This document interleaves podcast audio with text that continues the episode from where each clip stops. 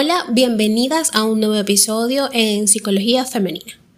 Hoy vengo a hablarles sobre eh, algunas técnicas para restaurar una comunicación rota.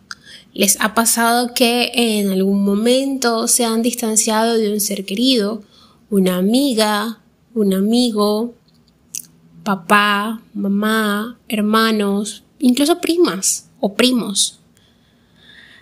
Nos distanciamos a veces porque las circunstancias nos llevan a ello.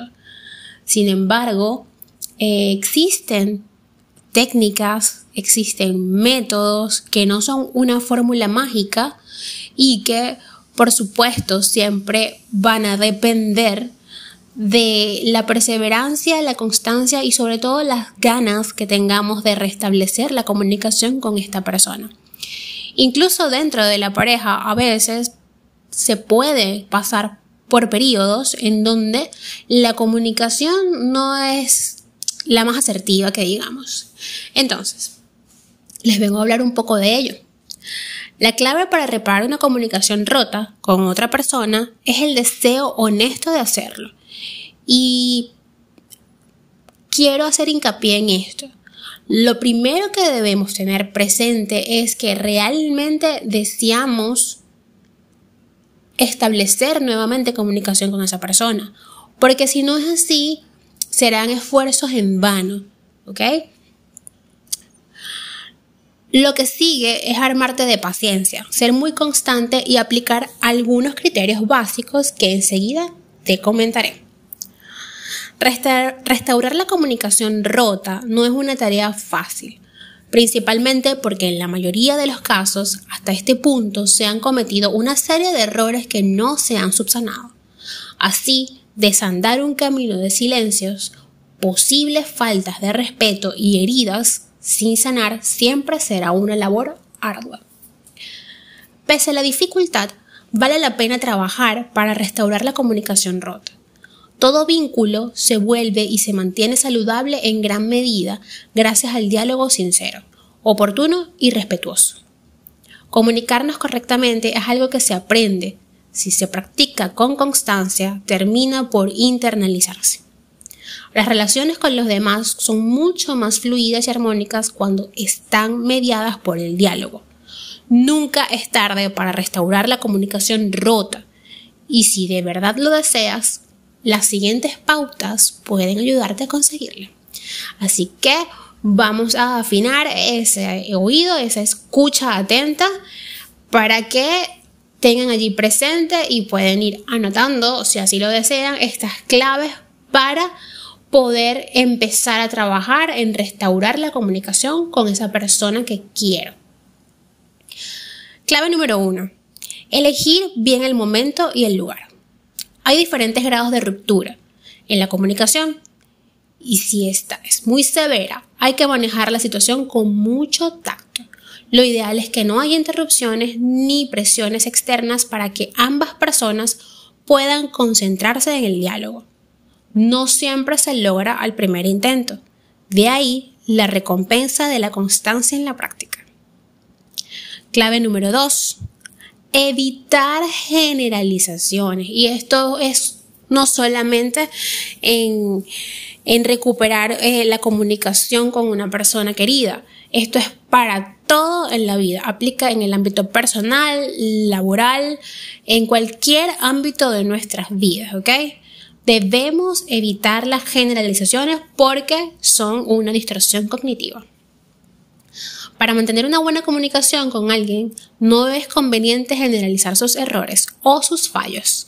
Eso de que siempre haces esto o nunca haces aquello o tú nunca vas a cambiar está de sobra. Clave número 3. Mantener una actitud propositiva. Es muy importante tener y mantener el deseo genuino de mejorar las cosas. Esto lo debes pensar y decidir antes de intentar el diálogo con la otra persona. Si ese objetivo es auténtico, encontrarás la manera de proponer soluciones en lugar de actualizar reproches o reiterar heridas. Por esto es que les hice hincapié en que antes de empezar siquiera a planificar cómo restaurar la comunicación con esa persona, tenemos que tener presente que es lo que deseamos. Por ejemplo, en un caso de infidelidad, en donde tu esposo te fue infiel y estás muy, muy dolida, ¿ok? Tienes, y él te busca para volver, para hablar, para solucionar las cosas. Sobre todo es bien difícil esto de las separaciones cuando hay hijos. Entonces, debemos ser claras con nosotras mismas y entender, sincerarnos. Y si realmente estamos en la capacidad de perdonar a esta persona y poder restablecer la comunicación, perfecto. Entonces podemos ir practicando estas técnicas que les estoy dejando. Pero si no es así, si sabes que en el fondo no puedes perdonar una infidelidad, un engaño, una mentira, entonces debes ser sincera primero contigo misma y después con él.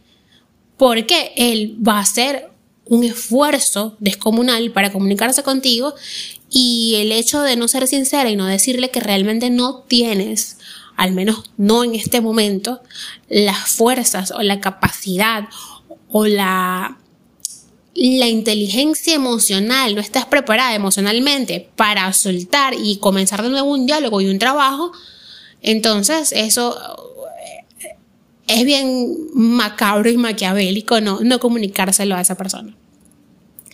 Y entonces empezamos con el de actualizar los reproches, eh, colocar el dedo en la llaga, y eso no, al final no nos lleva a ningún lado, ni a ellos ni a nosotras. Regla número 4. Evitar las etiquetas. Uno de los factores que daña la comunicación entre las personas es la tendencia a ponerle etiquetas a los demás. Esto significa simplificarlas y reducirlas a su mínima expresión. También opera como un prejuicio que no permite ver las situaciones de una manera renovada. Ningún ser humano puede ser reducido a un solo aspecto, así que evita pensar y hablar en esos términos. Regla número 5. Escuchar una clave para restaurar la comunicación rota. Restaurar la comunicación rota pasa por el proceso de aprender a escuchar al otro. No significa solamente que te quedes callada mientras habla, sino que te esfuerces por comprender su perspectiva. Solo puedes entender a alguien si logras apreciarlo en sus propios términos y no en los tuyos. Para lograrlo es indispensable escuchar con atención. Regla número 6. Ser coherente. Nadie es 100% coherente, pero sí es posible alcanzar un nivel más o menos estable en ese aspecto. Ser coherente significa no prometer lo que no se puede cumplir, no decir lo que no está en capacidad de sustentar. En suma, cambiar de opinión solo si hay una buena razón para hacerlo y respaldar las palabras con actos. La coherencia favorece la confianza y le da al diálogo su verdadero valor. Regla número 7. Evitar los reproches. Ojo con esto, chicas. Antes de hablar con una persona con la que quieres reparar la comunicación, es importante que tengas claro lo que sientes y lo que quieres de esa persona. Es de ello de lo que tienes que hablar, de lo que tú deseas, de tus sentimientos, de tus creencias y de tus objetivos. No tienes por qué mencionar lo que crees que siente esa persona, lo que crees que piensa o quiere, ya que eso les corresponde solamente a él y nada más que a él. Y la regla número 8, para ir cerrando el episodio de hoy, es la buena comunicación. Depende de ser paciente. La buena comunicación no se rompe en un día y tampoco se puede reparar en ese lapso. Se requiere de mucha paciencia para que vuelva a fluir algo que se ha estancado. Así que probablemente un intento no será suficiente y tampoco puedes comenzar por los puntos de distanciamiento más álgidos. El secreto está en ser paciente, pero sobre todo constante en tu empeño de recuperar la calidad del vínculo. Hasta aquí el episodio de hoy. Espero que les haya gustado. Si ha sido así, por favor, compártanlo. Hasta luego.